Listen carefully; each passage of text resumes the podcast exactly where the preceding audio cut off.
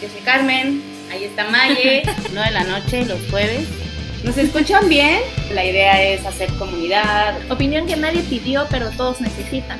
Ya pásenme una chela, ya, ya me enojé. Si abarcamos desde muchos campos, nos fortalecemos como mujeres. El lugar más honesto donde hemos estado entre nosotras es el baño en el bar. Oh, diosas devotas. Esto es Odiosas Devotas y como cada jueves estamos en vivo, no de la noche. Yo soy Car Bravo, estoy con Mayeli Villatoro y nuestra invitada de hoy es Ana. Ana, su... Se nos fue. Se la llevó la Catrina. Bueno, este, ahorita va a regresar. Se la llevó. Ana, te damos la bienvenida. Este, muchas gracias por acompañarnos. Gracias. Ana es dobla y terapeuta de procesos femeninos. Platícanos un poquito más de ti. Claro, pues un gusto a todos, todas los que nos escuchan. Este, pues soy acompañante de procesos femeninos en general, mamá, mujer, y bueno, pues por procesos femeninos es como todo lo que nos ocupa como mujeres en cuerpo, alma, mente, entonces es bastante amplio, pero pues sí, en los últimos años me enfoqué desde los nacimientos de mis hijos, pues en acompañar embarazo y parto, y este principalmente como dula y como educadora perinatal, dando cursos de preparación al parto, acompañamientos en posparto, durante el parto, en lactancia y todo eso. Pero pues también me enfoco mucho en, dar terapia y acompañamiento emocional y de varios recursos a, a, mujeres en distintos procesos de padecimientos uterinos, pérdidas, abortos, infertilidad, desarrollo personal. Entonces es bastante abarcativo esto de los procesos femeninos. Oye, está súper importante. no, no, no, no había imaginado todo lo que podría abarcar lo que haces. Está, muy padre. Sí.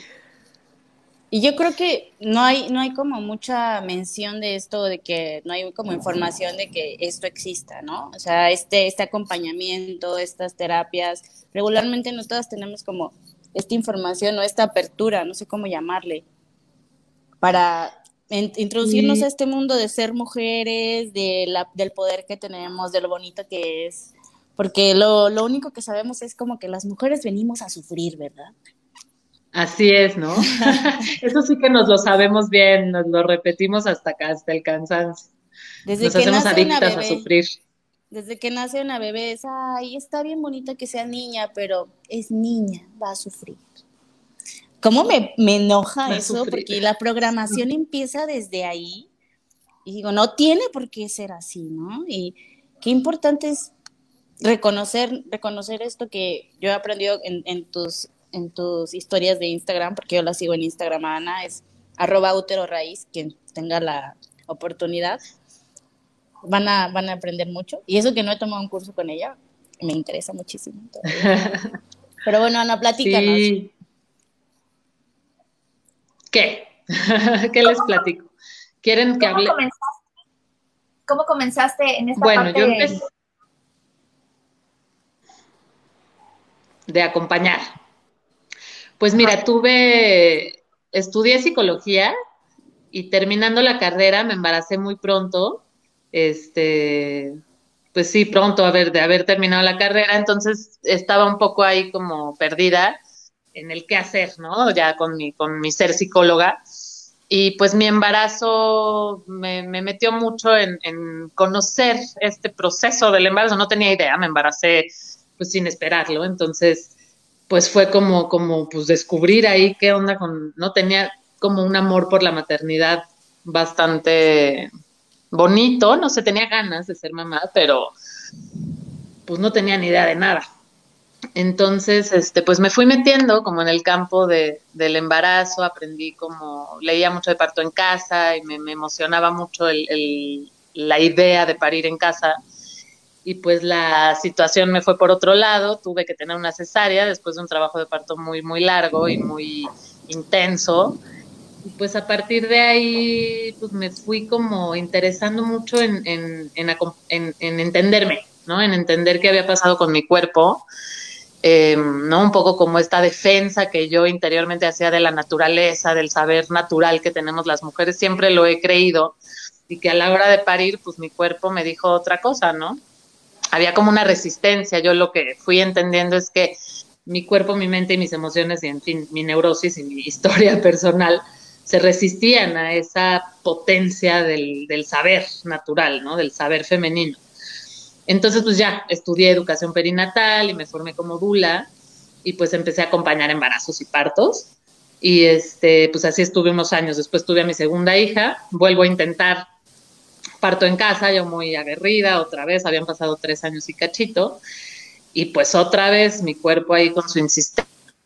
Eh, trabajo de parto igual, largo, largo, largo, intenso. Y las posiciones de mis bebés estaban un poquito difíciles para que pues salieran, ¿no? Entonces otra vez cesárea, y ya siendo dula y todo esto, pues fue bastante intenso eh, asimilar como, como esa frustración. Y pues ahí seguí, seguí acompañando, trabajando la medicina de la placenta, este, acompañando a mujeres en sus pospartos, con sus experiencias frustradas de partos o de cesáreas. Entonces, pues por ahí se fue dando como mm, este proceso de acompañar, ¿no? Yo creo que, que es eso, es acompañar algo sin, sin la intención de, de nada realmente, ¿no? Sí hay una defensa por, defensa por la naturaleza, por el instinto, por la fuerza de la mujer, pero no realmente como de tienes que tener parto natural y tienes que amamantar dos años, ¿no? O sea, como... Y hay una presión como que puede cada mujer, ¿cuál está haciendo su proceso? Muy fuerte, sí, sí, sí, hay una presión social. he leído comentarios de que si no tienes bebé por parto natural, no eres mujer. Una, una tontería así. Me imagino.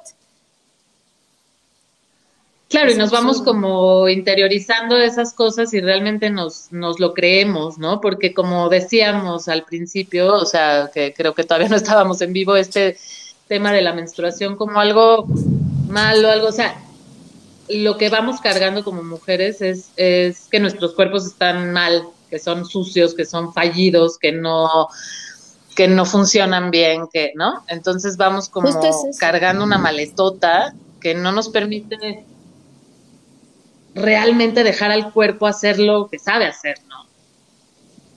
Justo es eso, de ver. Entonces, pues así, después de que ya mi niña chica, pues cumplió como cuatro o cinco años, y. Sí. Sí, se me están cortando. Sí, pero sigue. No te preocupes. Está cayendo un gran, un tormentón aquí de repente, así de que los jueves de tormenta. Ah, de hecho se escucha algo que estás haciendo. Durísimo, así los truenos, ¿no? No soy yo, en serio empezó a llover de repente y ¿qué onda?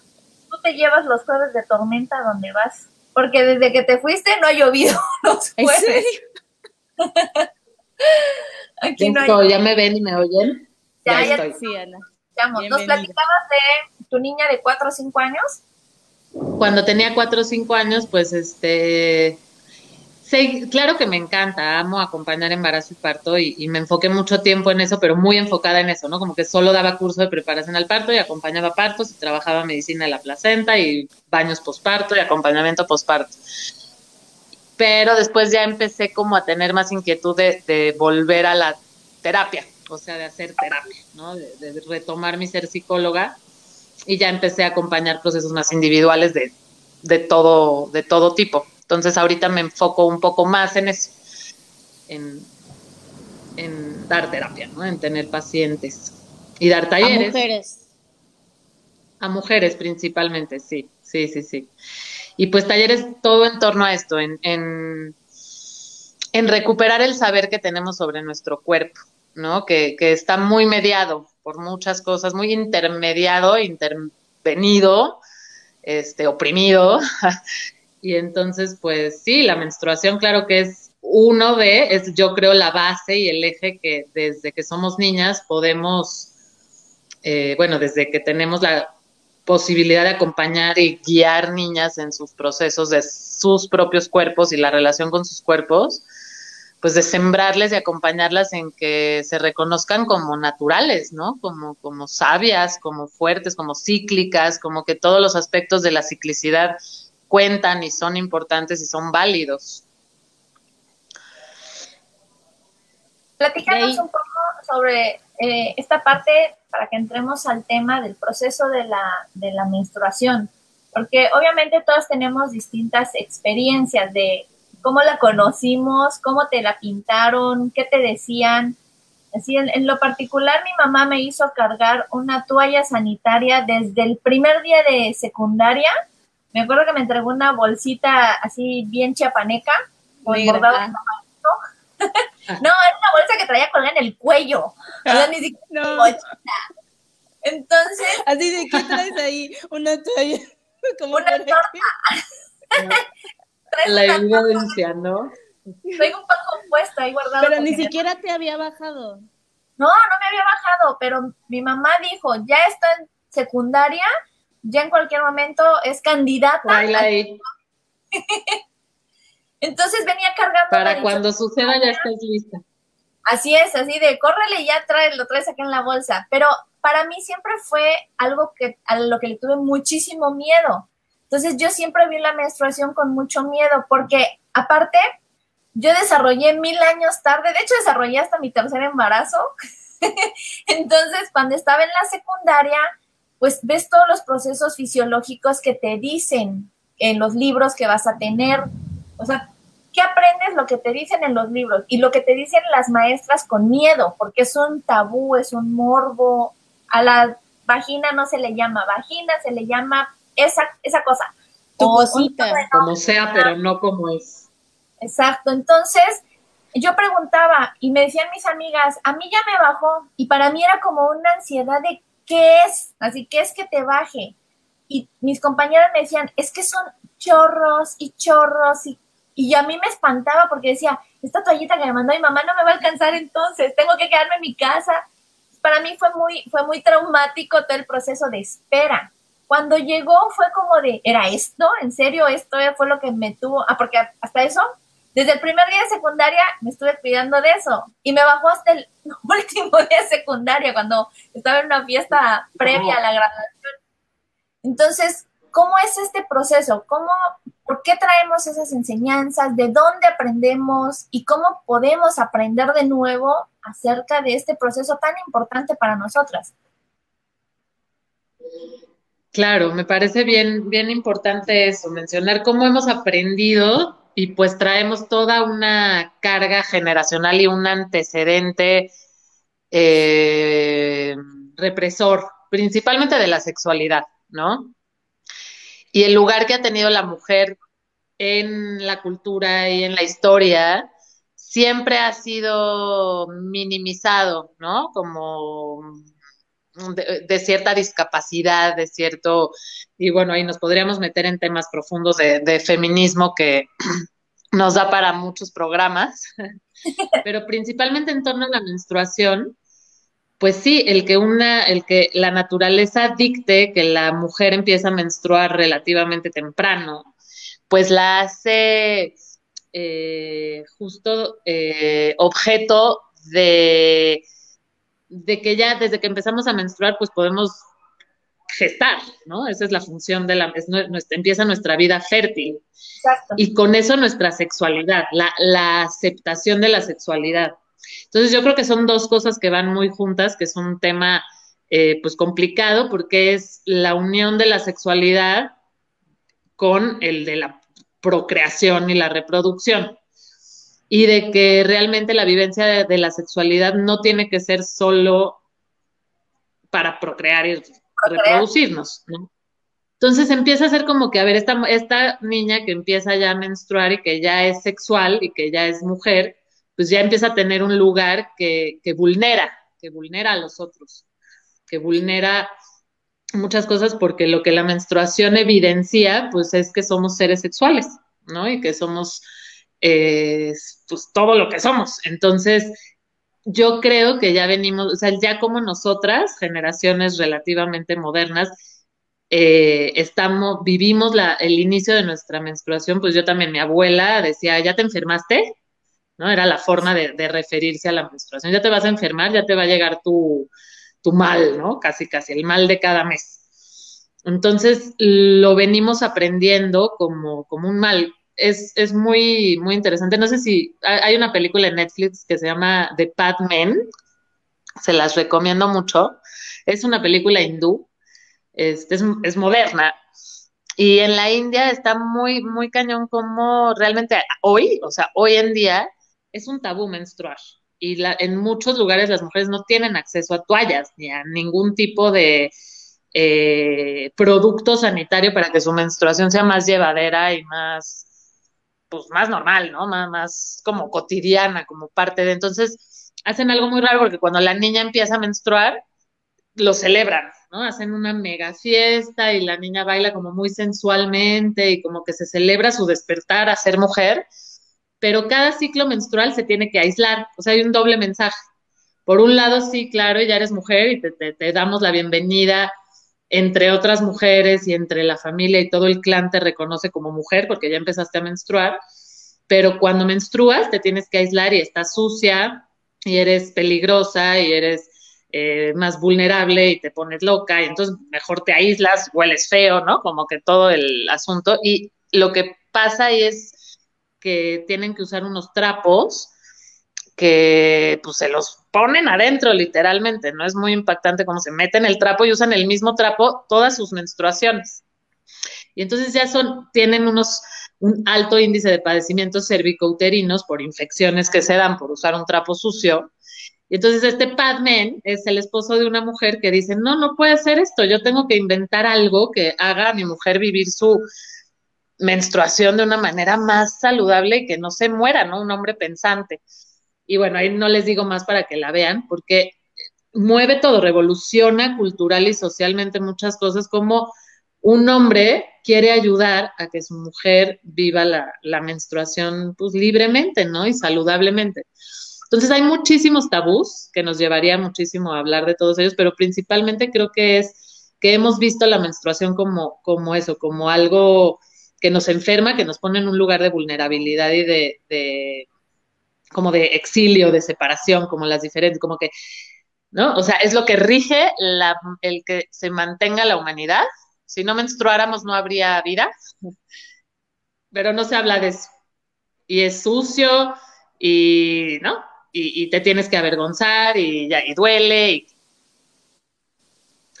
sí hay que guardarse y no hay que hablar de eso y hay que esconderse y hay que esconderlo y si te manchas el peor error de tu vida y no tienes por qué saberlo. Qué oso, o sea, desde que, desde que lo vean como algo sucio, desde lo que veamos, porque nos enseñan a verlo así.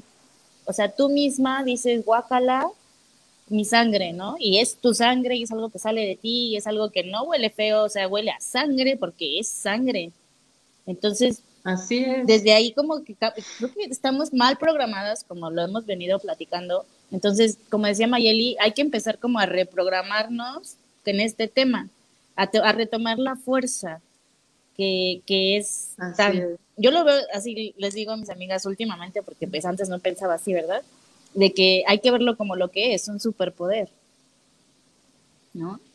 Es, es un superpoder, claro que sí. Y, sabes lo que es muy fuerte, hay mucha literatura al respecto y muchas cosas de cómo, o sea, realmente, como les digo, es eje, o sea, el, el que la mujer menstrue funda la civilización, ¿no? Y entonces es tan grande que determina nuestras vidas, porque aparte no está, no es cualquier cosita sangrar entre 30 y 100 mililitros de sangre al mes. O sea, un buen, ¿no? Al mes, desde que tenemos, a mí me bajó a los 11. Entonces, desde que tengo 11 años, tengo 39, pues tengo veintitantos años menstruando, ¿no? Mes a mes. Es el, es el eje de mi vida. Y así es hasta que tenemos cincuenta y tantos. Entonces, no es cualquier cosa, o sea, no, no es así como que exacto, ya me dio diarrea o, o, no. voy a ir a hacer pipis, no, o sea, el que menstruemos mes con mes es muy sorprendente, es muy, muy fuerte. O sea, perder tanta sangre y seguir vivos. Sí, No, y, este, este lugar que, a ver, ¿qué pasaría si fueran ellos los que menstruaran? ¿no? No, no es un tema como de, de polarización de mujeres-hombres pero, o sea, un, en un, retiro una maestra nos hizo un, ejercicio de visualización que nos sorprendió muchísimo porque estamos aquí visualizando y nos va haciendo que traigamos a nuestro papá y a nuestro abuelo y a nuestro hermano y a, nuestra, a los hombres de nuestras vidas, ¿no? O sea, distintos hombres. Y a ver, y ahora imagínate cómo sangran de sus penes, ¿no? Entonces cuando nos dijo eso fue así como, ¿qué? O sea, sí realmente... Eh, ¿no? Ponerlos en ese lugar de vulnerabilidad da otro contexto de el lugar que tiene la menstruación. O sea, sí tiene un lugar fundamental para la civilización. Y no lo vemos así, ni hombres ni mujeres. Entonces, nuestro ciclo está pues así, o sea, hay que ocultarlo, tienes que seguir siendo igual de funcional, de práctica, trabajar al mismo ritmo, poder con todo. Cuando sí te merma, cuando sí es un proceso intenso, porque estás sangrando, por tres días, o no, cada mes. hay, quienes lo hacen por siete. Tengo amigas que sangran siete días. Y, también mal el dolorcito, ¿no? Porque el útero crece como que está dando así, una cosa así. Entonces, pues sí, sí hay dolor. Ahora, ¿por qué nos duele a unas más que otras? Porque pues muchas de verdad tenemos hasta fiebre y no vamos a trabajar y porque hay personas que te dicen, ay, no es para tanto, a mí no me duele o o no, no, no, te debe de doler tanto, no, para que no vayas a trabajar y para que te sientas tan mal. Es como que, es de verdad. Sí, mira, influyen muchos factores, o sea, muchos, muchos, porque realmente la menstruación es un proceso eh, depurador del organismo, ¿no? O sea, que menstruemos es porque pues el óvulo no fue fecundado, el endometrio no se necesitó, digamos, por ponerlo así, ese ciclo. O sea, lo que menstruamos es el recubrimiento interno del útero, que es el endometrio, porque no se implantó un óvulo fecundado. Entonces, cuando el útero reconoce o no reconoce que hubo un óvulo fecundado, pues se desprende el endometrio. Entonces, este proceso realmente está provocado por muchas otras funciones de todos los órganos. O sea, el proceso ovulatorio es el proceso que mueve toda nuestra energía vital. Toda nuestra energía vital está detonada por las hormonas que provocan la ovulación. Entonces, este proceso puede incluir cuestiones digestivas, vasculares, circulatorias y demás que...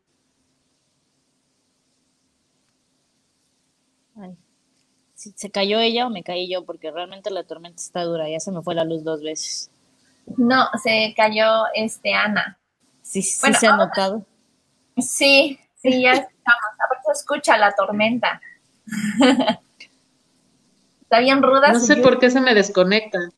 No te preocupes, nos pasa todo el tiempo. Síguenos platicando. Qué bueno. Está muy importante. Entonces puede ser que realmente hayan cuestiones fisiológicas en cada cuerpo que influyen en que el ciclo menstrual sea más doloroso. Ahora también el dolor se ha normalizado, ¿no? O sea, es como gran parte de la, la mayoría de las mujeres les duele o presentan algún síntoma doloroso como dolor de cabeza, inflamación, dolor de caderas, ¿no? Entonces es normal que duela. No necesariamente, no tiene que ser normal que duela. Eh, ¿no? La menstruación es, un, es, es este proceso depurador en el que el útero se está regenerando, está regenerando su, su posibilidad de gestante, ¿no? O sea, no, no, sucedió ese mes, pero entonces el endometrio empieza a regenerarse en cuanto el óvulo, el, siguiente óvulo empieza a, liberarse del, del ovario para, para entrar en el siguiente ciclo, ¿no? Entonces, este proceso depurador incluye como muchas cosas y, tanto, o sea, incluso, por ejemplo, hay, hay estudios en donde se puede ver en la sangre menstrual restos de productos que usamos para la piel o del shampoo, ¿no? Entonces, ¿sí me están oyendo? sí. Sí, a ver, espérame, ahí que me, me, voló la cabeza, eso es nuevo para mí. ¿Cómo que hay restos de productos que usamos de shampoo en la menstruación. Está impresionante, se me acaba de volar la cabeza. ¿Cómo? Sí. ¿Cómo llega de aquí a nuestra sangre menstrual con el desodorante que te pones, el lápiz labial, las cremitas para desmaquillarte, todo eso va y se filtra, se depura a través de la, de la menstruación. Entonces pueden haber muchos factores por lo que esto duela, porque consumimos muchas cosas que entorpecen nuestras funciones fisiológicas, tenemos muchas toxinas. Entonces, como un proceso de desintoxicación, la menstruación podría estar siendo dolorosa por eso. Sí, es impactante. Hay, hay un libro que se llama Mujer, Mujer una geografía íntima, eh, de Nathalie Angier, luego si quieren. Mujer. Es un poco teórico, ella es una ginecóloga, eh, digo un poco teórico, pero muy, muy bonito narrado, o sea, es muy, muy, muy ligero, la verdad, de, de leer. Y es muy impactante como, yo cuando, cuando leí sobre la menstruación ahí, digo, de muchas cosas como que ya sabía, pero ella plantea... Oh, se nos se lleva Ana siempre la señal. Vamos a leer un comentario, este, unos comentarios. Em, la regañaron porque le bajó. Dice Beritzi, a mí me A los nueve años cómo era posible porque me bajó. Qué pronto. Y, y, esto pasa mucho, que eh, yo lo he visto en no, bueno, ¿y tú qué culpa tenías? O sea, es esa, es esa ignorancia. Que cuando menstruan temprano es porque, ah, seguramente estás haciendo cosas con alguien, como si tuviera algo que ver, así como una niña de nueve años. Pero sí, es, es, como dices, es mucha ignorancia que tenemos en cuanto a estos procesos, a cómo se dan, por qué se dan, por qué hay, hay niñas muy chiquitas, desde los siete años, que están menstruando. Y hay personas que muy grandes y todavía no menstruan y pues también es como tabú. Según yo sé, es como igual por genética, ¿no? Como que si le bajó a tu mamá a los 13 años, seguramente por ahí de, eso, de esa edad te va a bajar a ti. No siempre pasa, pero es como que lo que se escucha, ¿no? Pero pobre Beritzi que la regañó a su mamá y sí, como dice Ana, ¿qué culpa tenías, o sea, de que te haya bajado? No, no es como que tú le dijiste, pero pues puede hacer ese, esa información. Me vine a donde está el modem a ver si eso mejora. Ana, síguenos platicando sobre esto que estabas diciendo, está muy, muy interesante. Ahorita sí empecé a, a hacer conjeturas de del que por qué puede ser más doloroso que liberamos este... Muchas toxinas. puede tener mucho que ver con la alimentación, clarísimo está, pero con todo, con procesos emocionales, con procesos mentales, dinámicos de nuestras relaciones. O sea, realmente nuestra menstruación es la oportunidad de... Ahí hay como una polémica. Lo que les decía de este libro es que sigue siendo científicamente, la menstruación sigue siendo un misterio. O sea, es claro que no solo tiene un fin reproductivo. Esa es la pregunta que se hacen en, que se hacen desde la ciencia, ¿no? O sea, que menstruemos mes con mes es no, no, no solamente tiene fines reproductivos, porque sería imposible embarazarnos cada mes, ¿no? Y aparte no todo óvulo es viable. O sea, no, no todo óvulo es genéticamente viable para ser fecundado y para ser desarrollado en un bebé. Sí, porque en esta teoría seríamos como una máquina, nada más una fábrica de bebés. Exacto. Para eso entonces, entonces, sí se siguen preguntando cuál es la función de la menstruación más allá de la reproducción. Y hay mucho ahí, ¿no? Entonces, una de estas suposiciones y cosas es que es un proceso de desintoxicación y de depuración, así como de regeneración a la vez. O sea, siempre que hay una desintoxicación y una depuración, está habiendo una regeneración y una formación de nuevas cosas. Entonces, por eso puede doler, porque está siendo el proceso por el que nos estamos liberando de muchas cosas y las hormonas al final son receptoras de nuestros estados de ánimo y son mueven nuestros estados de ánimo. Entonces, cómo estemos mentalmente, cómo nos relacionamos, cómo vivimos el placer, tenemos o no tenemos orgasmos, cada cuánto tenemos orgasmos, todo eso va a influir en cómo menstruamos y en qué tanto nos duele la menstruación. Yo, por ejemplo, no sé si me escuchan ahí. Sí. Yo, por ejemplo, no tengo hijos y muchas de mis amigas me dicen, ya que tengas un hijo, te va a dejar de doler. Ya ten un hijo para que no te duela. No sé qué cierto, qué tan cierto sea eso. En serio, yo les digo. No necesariamente. No. no necesariamente. Puede, puede, o sea, puede ser que a muchas mujeres les haya pasado así, pero no es una, no es una regla. Lo que sí podríamos como también como pensar ahí como suposición es que como el útero experimenta su función para la que está ahí, que es gestar y parir, y no solamente, o sea, no es su única función, ¿no? Que quede claro eso, no, no es exclusivo para gestar y parir, pero esa es su principal función.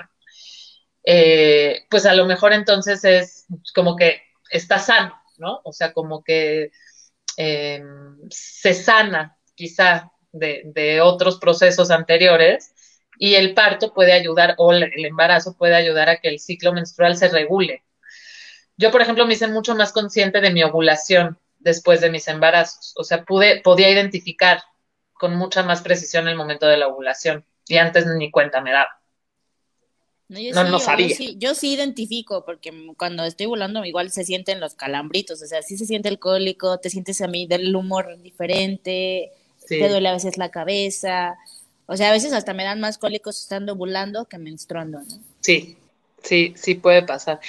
Ahí es en donde quería decir uno de los principales temas que me apasionan y que es como que en lo que baso mucho mis talleres y mis cosas, que también puede ser una explicación de por qué duele porque muchas mujeres, por ejemplo, empiezan a menstruar y desde que empiezan a menstruar es, es un padecimiento brutal. O sea, hemorragias fuertísimas, así chavitas de 12, 13 años, que ya empiezan y las incapacita muy cañón cada ciclo porque sangran mucho y lo sufren.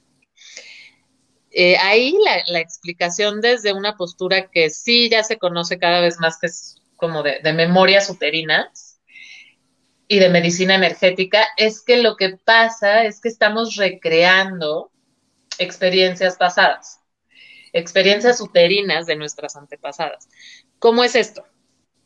Porque, o sea, realmente, fisiológicamente, cuando una mujer, una mujer se está gestando en el útero de su madre, se están formando sus, sus óvulos, o sea, para la semana 13 de gestación ya está formado su útero, sus ovarios y ya tiene una cantidad enormísima de óvulos. Son alrededor como de 7 mil millones de óvulos en el momento de la gestación. Entonces, por ejemplo, tu nieta, tu posible nieta, ya está, estuvo en tus ovarios desde que te estabas gestando. Tú estabas en el útero de tu abuela. Sí, eso leí. Cuando tu mamá se estaba gestando. Entonces, esta, esta, los óvulos guardan la información genética, o sea, es una célula, es la célula más grande del cuerpo y es, es una célula totalmente esférica. La, la, forma esférica es una forma muy estable y es una forma en la que se puede guardar y contener la información. Es como, como, como el, el tesoro donde está guardado el, cofre donde está guardado el tesoro de la humanidad, porque ahí está toda la genética. Información genética. Eh, también estaba leyendo por ahí que somos como, es, bueno, nuestro útero es una vasija que recibe y cuando hay como este, relaciones sexuales, al momento de recibir a tu compañero también se queda información en ti. ¿Qué hay ahí? ¿Qué hay de eso? claro, bueno, ahí este, para no desviarnos como tanto de, temas, sí me, me, me, o sea, creo como decir un poco por qué padecemos la menstruación y unir ese tema, lo que estás mencionando, porque recibimos, porque el útero es receptivo, el útero está, o sea, es permeable. Nuestra vulva, nuestra vagina, o sea, estamos constantemente recibiendo eh, sustancias del exterior y energía. Entonces, por ahí recibimos información, por ahí recibimos, por ejemplo, la mirada de nuestro padre cuando somos niñas, mirada de aprobación, eso que tanto buscamos las mujeres, la mirada de aprobación y de reconocimiento, entra por la vagina también. Y nuestro útero está vibrando y tiene en el tejido muscular y en sus fibras, que es un tejido impresionante, súper grueso, tiene impregnada esa mirada o no mirada de aprobación. Generacionalmente, imagínense. ¿No? Entonces, porque sí, porque se va transmitiendo esa opresión, esa violencia, esa sumisión, ese, eh, o sea, lo que yo siento que hoy como mujeres estamos teniendo que o teniendo la oportunidad de reinventar, es que de verdad hoy somos libres, somos libres. No tenemos a un tirano que nos oprime, no somos esclavos, o sea, gran parte de las mujeres en el mundo, y lo entrecomillo también porque hay muchos lugares en donde no es así. Sí. Pero bueno, en la cultura occidental, pues sí somos libres y tenemos la elección, la voluntad de voltear a mirar las cadenas y decidir liberarlas, ¿no? Ya, porque ya no, no es una cadena física, no tenemos nadie, por ejemplo, a mi abuela la casaron a los 13 años, mi abuela paterna, ¿no? La casaron. La casaron, vendida. O sea, ya saco mis trapitos al sol, pero se usaba eso, era vender a las mujeres dentro de, ¿no? Entonces, ¿tendré yo esa información en mi útero? Claro. Entonces, por eso duele.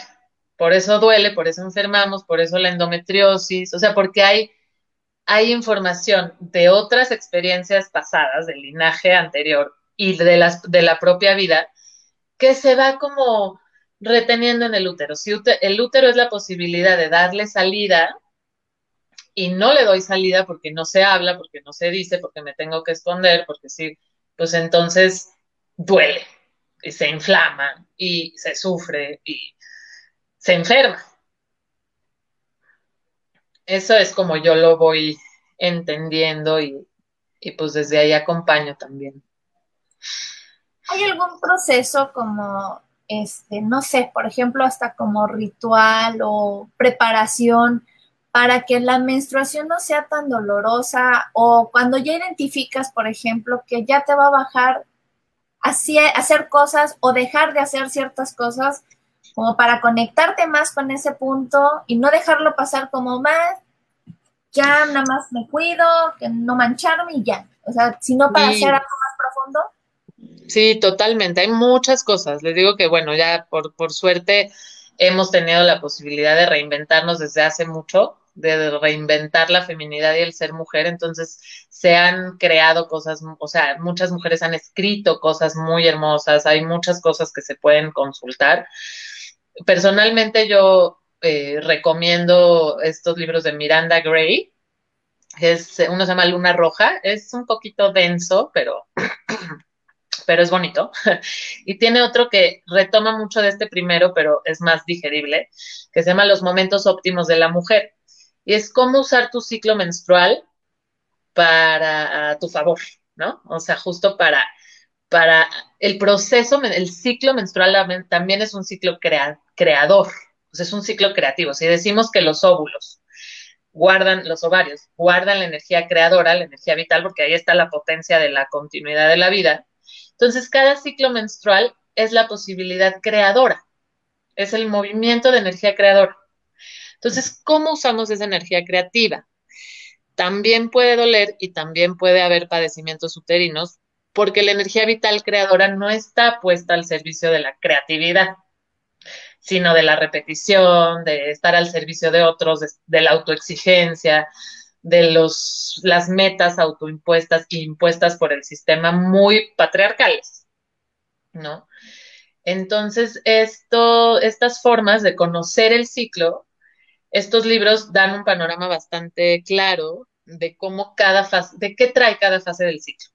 ¿Qué, pasa en la fase ovulatoria? ¿Qué pasa en la, qué pasa en la fase premenstrual, en la menstrual y en la preovulatoria? Y cómo podemos hacer uso de, lo que nos pasa en cada fase para nuestro bienestar y para el uso de nuestra energía creadora y vital. Entonces, eh, pues eso, les recomendaría como leer varias de estas cosas y pues no sé, déjame pensar esta pregunta como de qué hacer. Yo hago varias cosas. Este, por ejemplo, baños, baños, o sea, algo de lo que resalta mucho este, estos libros es que la menstrua, el tiempo menstrual es un tiempo de recogimiento. O sea, es un tiempo en el que como sangramos y como todo el proceso del cuerpo, muchos procesos están puestos en provocar esa expulsión de esa sangre, necesitamos descanso. Si te sientes más cansada, si te sientes más vulnerable emocionalmente, si necesitas como retiro, ¿no? Las culturas ancestrales solían tener estos espacios para que las mujeres menstruen, ¿no? No sé si también han visto la serie La Carpa Roja. Se la súper recomiendo, es bien bonita. Estaba en Netflix, no sé si sigue, yo la vi hace ya tiempo. Es como una película larga, son realmente dos capítulos o tres. Em, y bueno, esto, o sea, ahí lo que reflejan en, las culturas nativoamericanas y prehispánicas, estaban los espacios para que las mujeres menstruen, tipis, templos, cabañas especiales, y las mujeres se cuidaban entre ellas porque también solía pasar, y si, ustedes seguro lo han notado, cuando convives con mujeres, nos baja al mismo tiempo. Empezamos a sincronizar el ciclo. Eso es muy está impresionante. A mí me vuela la cabeza. Así me, me, pasó justo la semana pasada que ni siquiera me tocaba, yo soy súper regular. Y estaba en casa de una amiga con su hija y empezó a menstruar mi amiga, empezó a menstruar su hija y empezó a menstruar yo. Y yo así de que, ¿qué le qué? Pero ni siquiera me tocaba. Lo chistoso es que su hija, o sea, ya, ya los términos que usan actualmente para decir me está bajando es así como, ¿qué crees? Me dice, ¿qué crees, tía? Qué loco, ¿no? Yo en algún momento de mis fantasías y que me, exaltaba leyendo todo este tipo de cosas y preguntándome, me llegué a preguntar, me dije, ¿será que en nuestro estado de equilibrio así perfecto de humanidad, todas las mujeres menstruantes menstruemos al mismo tiempo? Imagínense lo que eso sería. O sea, puro, o sea, y ahí está, ese, ahí está todo esto de lo que estamos hablando, es revolucionario y es político. Es muy, muy político.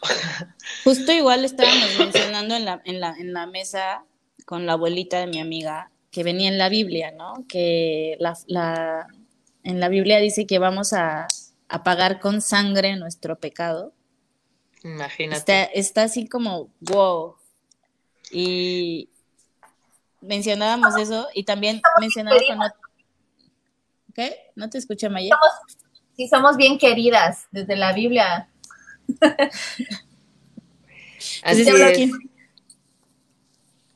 Desde ahí empiezan muchas de las de las señal de, de las señalarnos, ¿no? De somos impuras y somos las malas y somos lo, lo que no está bien.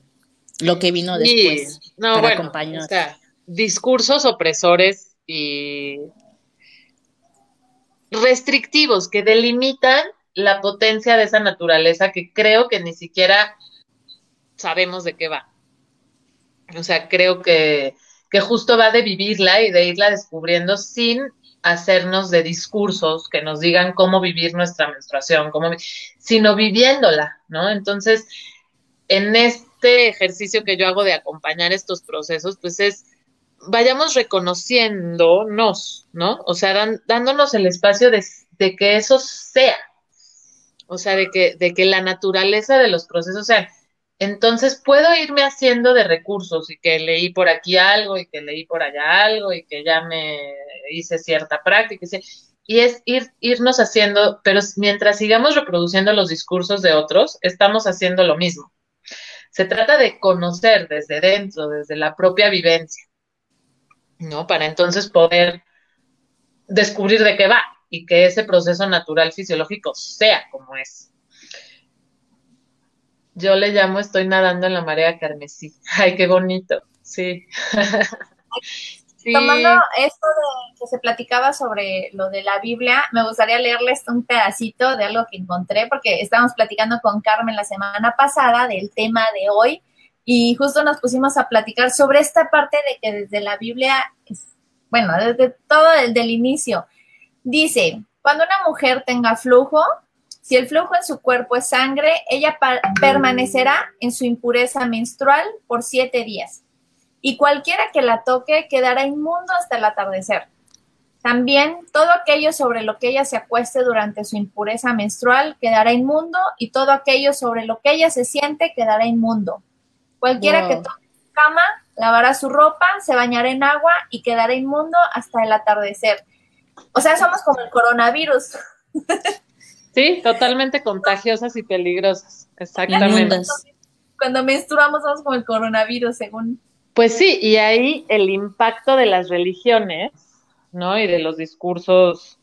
Pues yo, yo soy judía, vengo del, del ¿no? Y bueno, todos en el judío-cristianismo, pero las prácticas en el judaísmo en torno a religiosas ortodoxas en torno a la menstruación es, es muy fuerte por un lado tiene un misticismo que podría ser bonito y de, que sí se le da a, la mujer, depende cómo la viva, pero el, mandato opresor patriarcal está dado de retiro, o sea, esto que hablábamos, ¿no? O sea, sí, sí hay cierta cosa en el que más que se nos imponga esta necesidad de retiro porque estamos sucias, porque somos mala influencia, en el chamanismo, por ejemplo, dicen que una mujer menstruando le quita el poder al chamán. Entonces, en una ceremonia, en un temazcal, en, un, en una ceremonia de peyote, de lo que sea, preguntan si hay mujeres menstruando y no las dejan estar, en casos muy jerárquicos, porque la mujer menstruando es como un canal abierto, como un vórtice que se lo traga todo, entonces le quita el poder al chamán y puede desviar el rumbo de la ceremonia. Entonces, así, o sea, sí, en todas las culturas tienen creencias, tabús, quién sabe, en torno a la menstruación. El, lo, que, lo que se va dejando ver es que la menstruación es un momento de poder de la mujer. Y entonces ahí es en donde yo lo que digo es, pues, vayamos usando ese poder, vayamos usándolo, dándonos, conociéndolo, dándonos cuenta para qué es y cómo lo vamos a poder hacer si no nos relacionamos con la sangre, con el ciclo, si no nos observamos, si no conocemos qué nos pasa. Entonces, pues sí, tenemos mucha, mucho trabajo que hacer aún. He estado también escuchando que antes, digamos, en la época de mi abuela no se bañaban mientras, mientras menstruaban porque también había como muchos tabúes de que no te puedes no te puedes mojar y porque te entra frialdad en el cuerpo y porque tienes abierto y así ¿qué hay de eso? De hecho también por ejemplo cuando hay un bebé en la casa y alguien está menstruando te dicen que o sea si el bebé tiene hipo es porque Así de, es que alguien con menstruación lo abrazó, alguien que estaba menstruando lo abrazó. es una cosa tan poderosa y mágica, entonces, que somos las culpables de, todo. También de esta parte de, pues si lo estamos viendo que desde algo como la Biblia, que es la base de muchas, muchas religiones, este, lo dice, esta desconexión que tienen los hombres hacia la menstruación, porque, por ejemplo, muchas cosas que eh, los hombres pueden señalar, burlarse, mofarse. En, el, en la cuestión de la menstruación yo siento que su reacción es como de asco, como de, eh, no, no sé qué es, no lo conozco, pero no me interesa conocerlo. Entonces ellos están muy... De de, desconocimiento, ¿no? Como, como eso no lo conozco, entonces es misterioso, entonces me, me protejo. O sea, bien está, ¿y cómo me protejo? Pues usando mi poder, o sea, porque también es parte de lo que hemos aprendido. Como estructura social, no, no es que uno seamos los buenos, las buenas pobrecitas y ellos los malos, no. Yo no creo eso, ¿no? Pero sí, estamos en... Así como que nos cortamos entre las tres. Nunca la comunicación. Sí, e, exacto, es el desconocimiento, pero pues viene que desde nosotras no, no nos conocemos, no, no ampliamos sobre, sobre ese tema. Creo que toda esta, esta corriente que hay acerca de todos los movimientos femeninos, eh, yo lo he visto mucho últimamente, igual por el acercamiento que estoy tratando de tener hacia esta parte femenina que a veces la renunciamos donde vemos todo el misticismo, eh, la menstruación, nuestros ancestros, o sea, todo está conectado a enseñarte que como mujer eres muy poderosa, que tienes muchas razones de sí, como decía Carl, al principio cuando naces niña, desde que naces te dicen, ay, qué mal que es niña, este, como si ya estuvieras maldita desde que naciste, pero también es bonito hablar de todas estas cosas de, es normal, pero no solo como un proceso biológico, sino lo que comentaste de que también nos ayuda a liberar todas estas toxinas, a liberar estos sentimientos, estas cuestiones negativas que traemos, que ni siquiera eran nuestras, te hace dar cuenta que tu cuerpo está preparado, está hecho para que tú seas muy poderosa. Por eso tenemos ese umbral de dolor tan grande. Por eso tenemos esas capacidades diferentes, muy potenciales como mujeres. Claro, y podemos usar el ciclo a nuestro favor y al favor de la comunidad. O sea, es que eso también es lo bien importante, ¿no? En, en estos libros, Miranda Gray dice cómo, o sea, por ejemplo, en una empresa, seguro muchas de las mujeres que trabajan menstruan al mismo tiempo y seguro baja la productividad, seguro, o sea, hay estudios, ¿no? Baja la productividad de la empresa porque las mujeres menstruan cerca o al mismo tiempo y baja su productividad, baja su rendimiento, baja su nivel de concentración, etcétera, etcétera. ¿Qué pasaría si la empresa da un espacio para menstruar? Bueno, apenas estamos luchando por los espacios para lactar, entonces va a llevar un buen rato, va a llevar un rato que eso suceda. Pero no, o sea, días de menstruación, y como no los hay, entonces lo que se va proponiendo es tómate tus días de menstruación. Tienes una semana de vacaciones al año, pues distribúyete por lo menos, no sé, ¿no? O sea, es una barbaridad lo que estoy diciendo, pero algo de tiempo para poder menstruar libremente y poder conocer tu ciclo y permitir que esa depuración emocional, física, energética, mental suceda. Porque no lo permitimos, entonces vamos reteniendo y entonces se van haciendo ovarios poliquísticos, endometriosis, miomas, este, eh, infecciones vaginales, cuestiones en el cervix, o sea, porque no le permitimos a estas toxinas realmente salir. Y no solo toxinas, sino al proceso de depuración, que pueden ser cosas buenas también, puede ser dejar ir algo, un, un proyecto, y lo das a luz, ¿no? O sea, pares tu proyecto. Y usar tu ciclo para que ese proyecto esté, soltarlo, ¿no? Un poco, la menstruación es este momento de soltar. Entonces, si pudiéramos dedicarnos y darnos el chance de, ver qué estoy soltando, qué me estoy diciendo, cómo está mi diálogo interior, cómo está mi relación con el otro, con los otros con los que vivo, pues podríamos ir generando... El, el, el volver a una misma, el observarse, ¿cierto?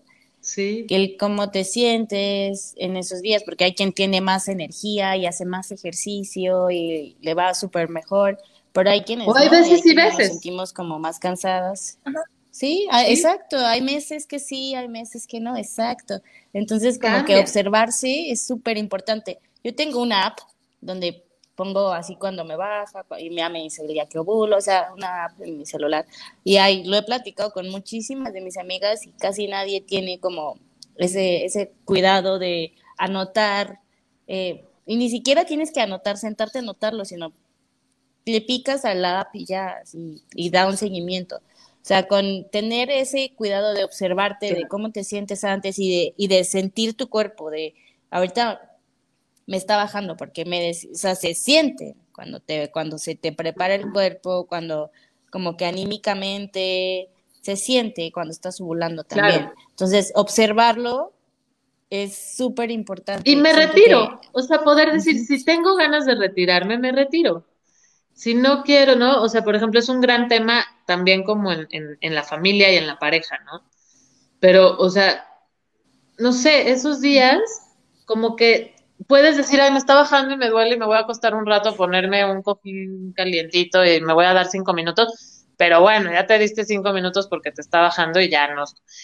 O sea, que realmente también la pareja, los hijos puedan entender que pueden ser días de retiro y que puedes decidir, ahorita no funcionó, mamá no trabaja un día o dos, mi día que me duele muchísimo y que estoy cansada y que me siento que me, porque aparte se siente, se siente como que se te está abriendo todo y que te, se te está saliendo pues, no sé.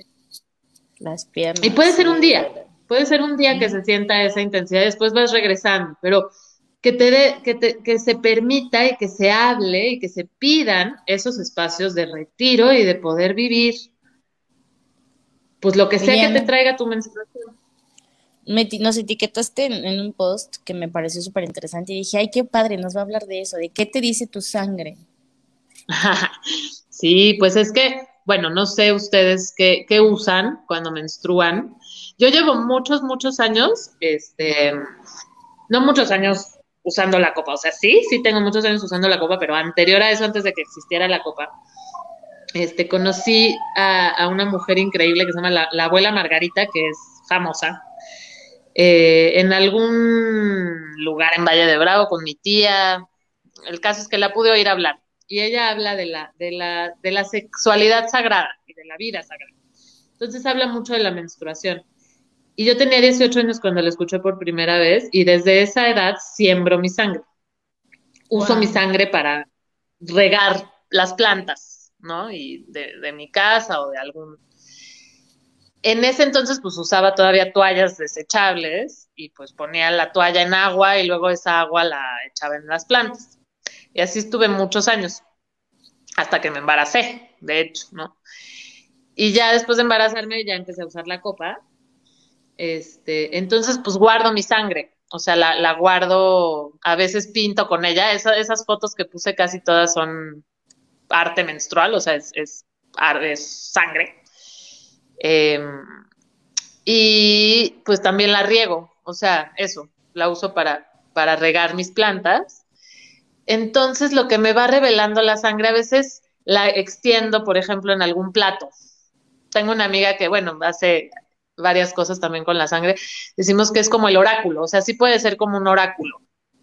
Puedes ir viendo figuras, o por ejemplo, taparte los ojos. Hay varios ejercicios que se pueden hacer y son muy bonitos. Taparte los ojos y realmente tocar tu sangre, ¿no? O sea, con la copa eso se facilita mucho porque pues está directamente eh, la sangre así intacta, ¿no?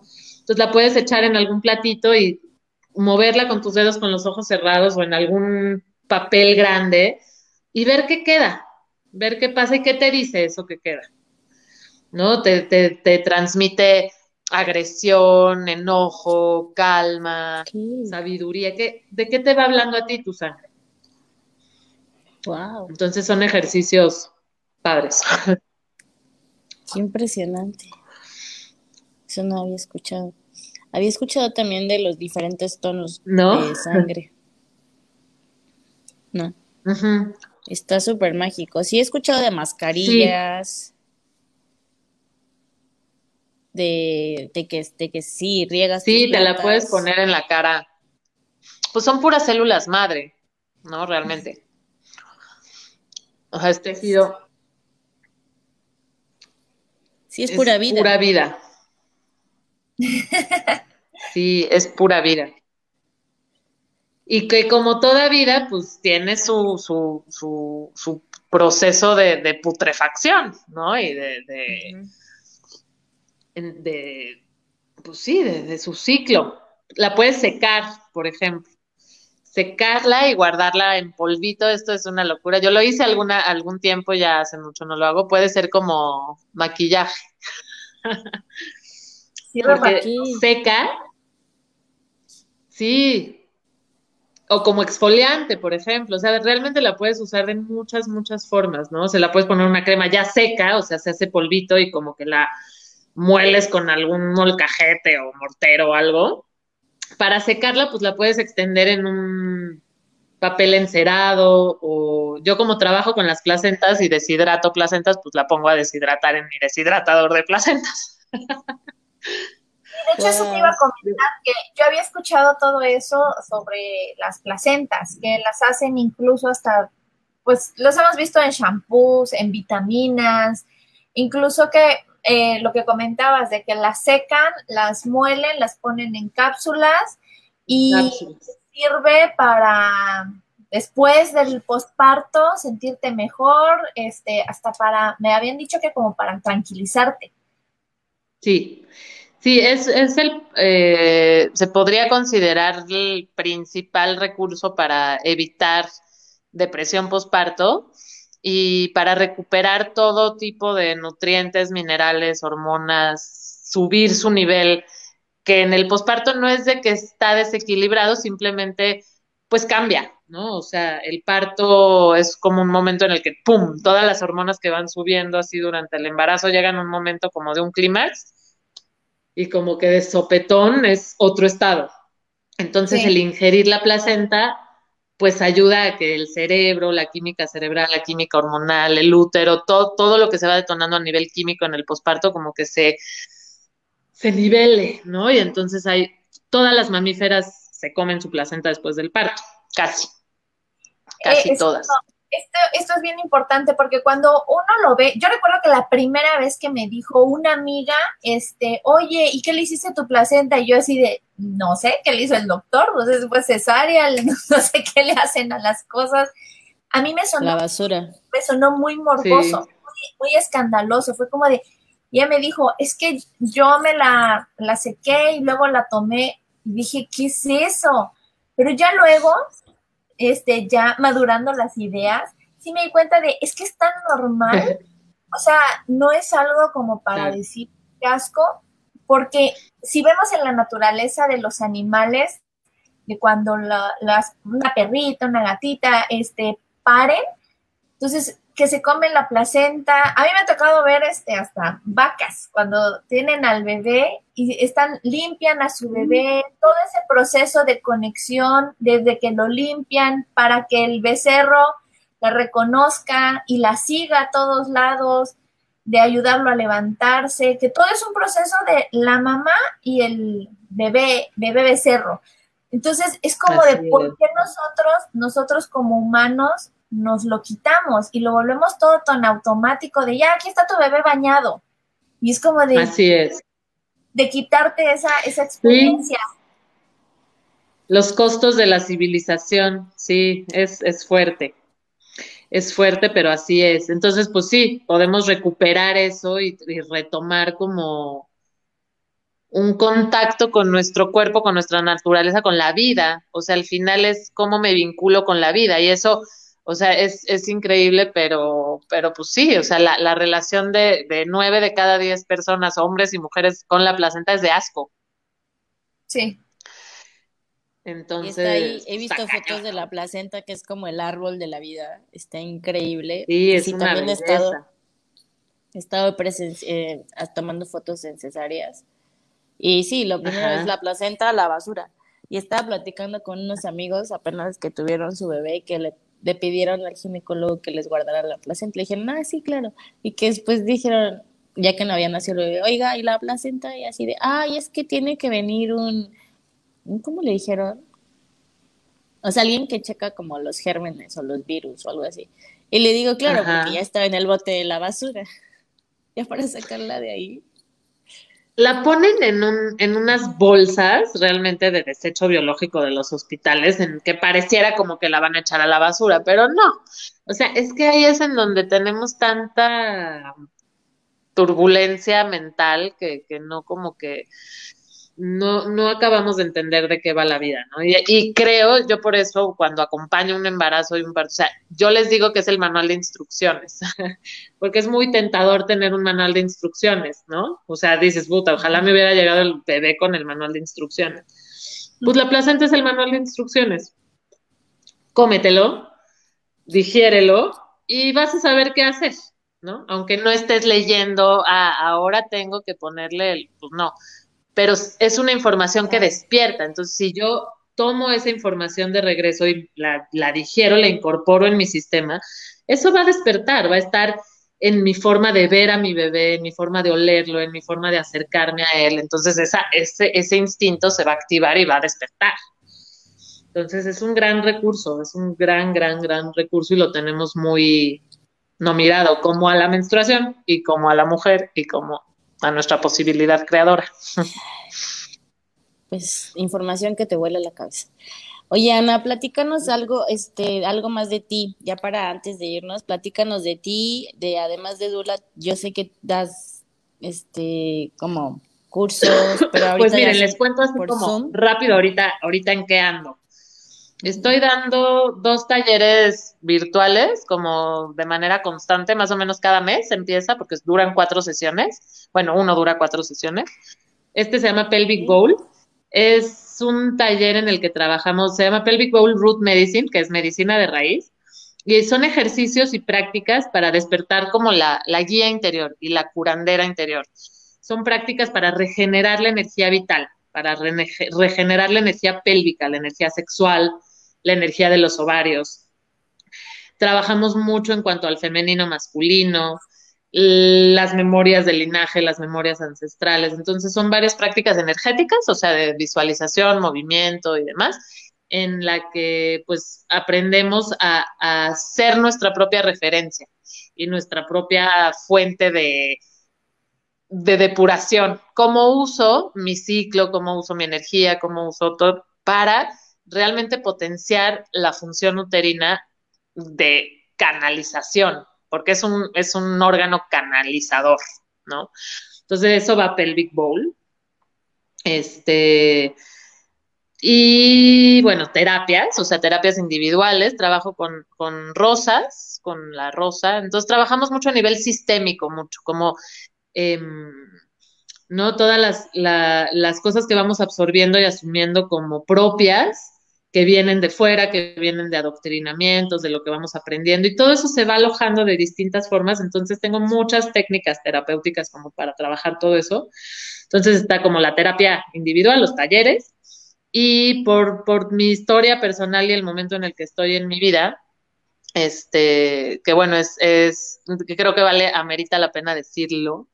Em, el año pasado, no el año pasado, en enero, tomé la decisión de separarme del, papá de mis hijos después de un proceso, eh, pues en mi cuerpo y en mis emociones y en muchos lugares. Y cuando tomé la decisión, cuando me bajó con un ciclo, o sea, venía así como en un, me haz de cuenta que todo el tiempo premenstrual estaba yo así como perdida, como que no sabía qué iba a hacer, me sentía súper bajoneada, confundida, no sabía ni qué, nada. En el día que me baja, Así haz de cuenta que sentí una vitalidad, como una inyección de energía, como un... Ah, y dije, esto es, o sea, ya, necesito tomar esta decisión. Y ¡pum!, la tomé. Entonces, ese proceso, unido a tiempo de pandemia y todo, pues ha estado, ha estado rudo, la, separación más pandemia, más toda la vulnerabilidad y la incertidumbre que estamos viviendo. Entonces, pues he estado en un proceso como de resignificación de muchas cosas, de, de ser mujer, y estoy ahorita por empezar un, círculo, le llamé Círculo del Amor. Es este, pues un espacio de reflexión, de lectura, de trabajo interior, de recursos para ponernos como nuestra prioridad, nosotras a nosotras mismas, ¿no? Que tenemos la prioridad del amor, la prioridad del otro, la prioridad de la maternidad, de los hijos, del trabajo, de generar, ¿verdad? Pero realmente la prioridad de amor propio la tenemos súper olvidada y para mí ha sido muy duro darme cuenta de eso en este tiempo, así decir, ¿dónde estabas, Ana?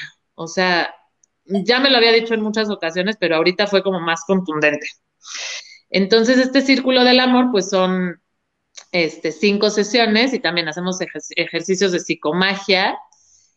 ¿Qué es la psicomagia? Pues es mucho como ejercicios energéticos podemos usar sangre menstrual, flores, fotos, quemar, o sea, usar el fuego, vamos usando como elemento, como hacer uso de los elementos y del poder personal para resignificar varias cosas de la vida, en este caso, el amor, el amor ideal, el amor de pareja, el sexo, el placer y todo eso. Entonces, pues ahorita eso es básicamente lo que tengo y sigo haciendo de todo, acompañamiento al embarazo, parto, cursos de preparación al embarazo, todo ahorita sucede por Zoom. Este, aunque también hay cosas presenciales, como las ceremonias de bendición durante, para el embarazo, que se pueden hacer también en otras. Por ejemplo, la otra vez hice una ceremonia de cumpleaños para una mujer que quiso celebrar su cumpleaños como en una especie de, círculo de bendiciones. Entonces, pues hago muchas cosas, pero pueden ahí meterse a útero raíz y escribirme y pues ahí podemos estar en contacto y lo que quieran vamos profundizando. Muchas gracias por el espacio. qué bonito. Oye, qué bonito todo eso que haces y ese poder que regresa a nosotras y ese acompañamiento que, que, nos, que nos haces, que nos has hecho en este momento también de acompañarnos, de guiarnos, porque pues todo, hay mucha información que nosotras como mujeres desconocemos porque pues nunca nos, nos nunca tuvimos clases de esto, ¿verdad? Exacto. y sabes qué? Que es información que realmente sabemos, todas, y que solo es como dejarla despertar y que por ahí va, por, por acompañarnos entre mujeres, por generar espacios en, en, en, los que nos podamos decir las cosas, ¿no? O sea, en que podamos decir todo lo que no se dice. ¿Dónde lo vamos a decir si no es primero entre mujeres? Exacto. Qué bonito. Gracias por compartirnos, sí. Me antojó todo lo que dijiste de, y es eso, es ese instinto femenino, esa, eso que está ahí y que lo dejamos por la vida diaria en el transcurso de la vida que te arrolla, así te lleva como una bola de nieve, haciendo cosas por inercia, en automático, y pierdes toda esta esencia de conectarte con cosas tan, tan, tan... La vitalidad, o sea, perdemos vitalidad. Y hacer las cosas desde la vitalidad es otra cosa, o sea, porque podemos estar en la vida automáticamente haciendo las cosas por vivir, pero hacerlo desde la vitalidad real de tu poder creador es toda otra historia. Está muy padre. exacto, magia, poder, brujería. Ahora sí que muy día de brujas. Ese es el poder de la bruja. Qué importante. Te dejamos tus redes aquí para que te sigan. Y mil, mil gracias por acompañarnos. a ustedes, un gusto. Nos dejas con Cuando quieran platicamos de más cosas. Sí. esperamos volver a tenerte con nosotras en algún otro momento de para platicar sobre más, más energía. Con todo gusto. Yo cuando me inviten diré que sí. Muchas, gracias. Muchas gracias. Muchas bonita noche. Pues descansa, gracias, bonita noche. gracias a todos por acompañarnos. Nos vemos el próximo jueves. Igual, bye. Anita, este capítulo lo podemos escuchar después ya en Spotify, en iTunes, si se lo perdieron en vivo pueden volver a, ver, a escucharlo por ahí, compartirlo. Mayeli. Muchas gracias a todos. gracias a todos por escucharnos siempre, por las reproducciones, por recomendarnos, por seguirnos. Este, pues tenemos varios temas agendados ya con invitadas, pero Igual si hay algún tema que estén interesadas y que tengan penita o algo, mándenos un mensajito para ir buscando una persona. Nosotros no somos especialistas en las cosas, pero somos especialistas en conseguir personas. Entonces, nos pueden mandar un mensajito y ya vamos agendando otros, otros temas. Vienen temas muy interesantes, todos, todos acerca de la mujer, del poder femenino. Así que para los hombres que nos dicen, es que solo tocan temas de mujeres, bienvenidos. Este es Odiosas Devotas y hablamos sobre temas de mujeres. Pasen bonita noche. Gracias por acompañarnos. Besos a todas. Besos. Bye. Yo soy Carmen, ahí está Maye, 9 de la noche, los jueves. ¿Nos escuchan bien? La idea es hacer comunidad. Opinión que nadie pidió, pero todos necesitan. Ya pásenme una chela, ya, ya me enojé. Si abarcamos desde muchos campos, nos fortalecemos como mujeres. El lugar más honesto donde hemos estado entre nosotras es el baño en el bar. Oh, diosas, devotas.